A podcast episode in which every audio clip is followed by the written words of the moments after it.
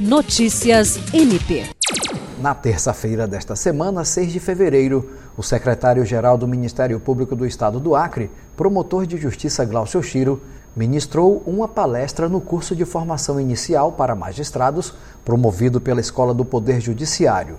Com a participação de 15 juízes aprovados no concurso para o ingresso na carreira da magistratura do Estado do Acre, o curso contempla exposições dialogadas e estudos de caso práticas simuladas, oficinas e visitas técnicas visando a articulação dos saberes e competências. O promotor, que atuou por mais de 10 anos à frente da primeira Promotoria de Justiça Especializada de Defesa da Saúde, foi convidado pelo juiz Anastácio Menezes para falar sobre políticas públicas de saúde e judicialização.